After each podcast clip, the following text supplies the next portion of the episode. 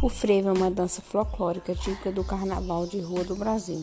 É uma das principais danças tradicionais brasileiras e uma das manifestações culturais mais conhecidas na região nordeste do país. Merece destaque no carnaval pernambucano, sobretudo nas cidades de Olinda e Recife.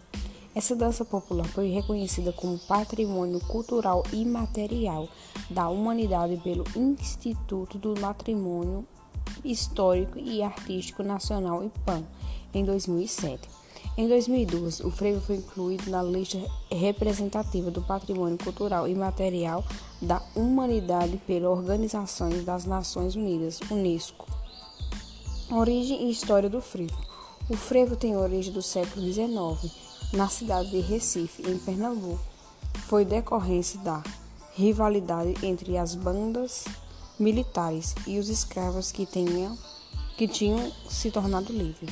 A palavra frevo surge como uma corruptela do verbo ferver, frever.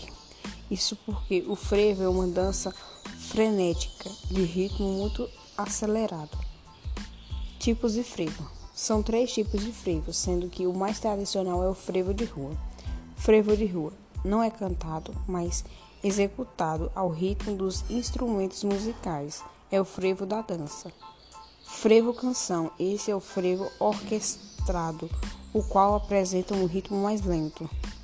Frevo de bloco é cantado assemelhando-se a uma marchinha de carnaval.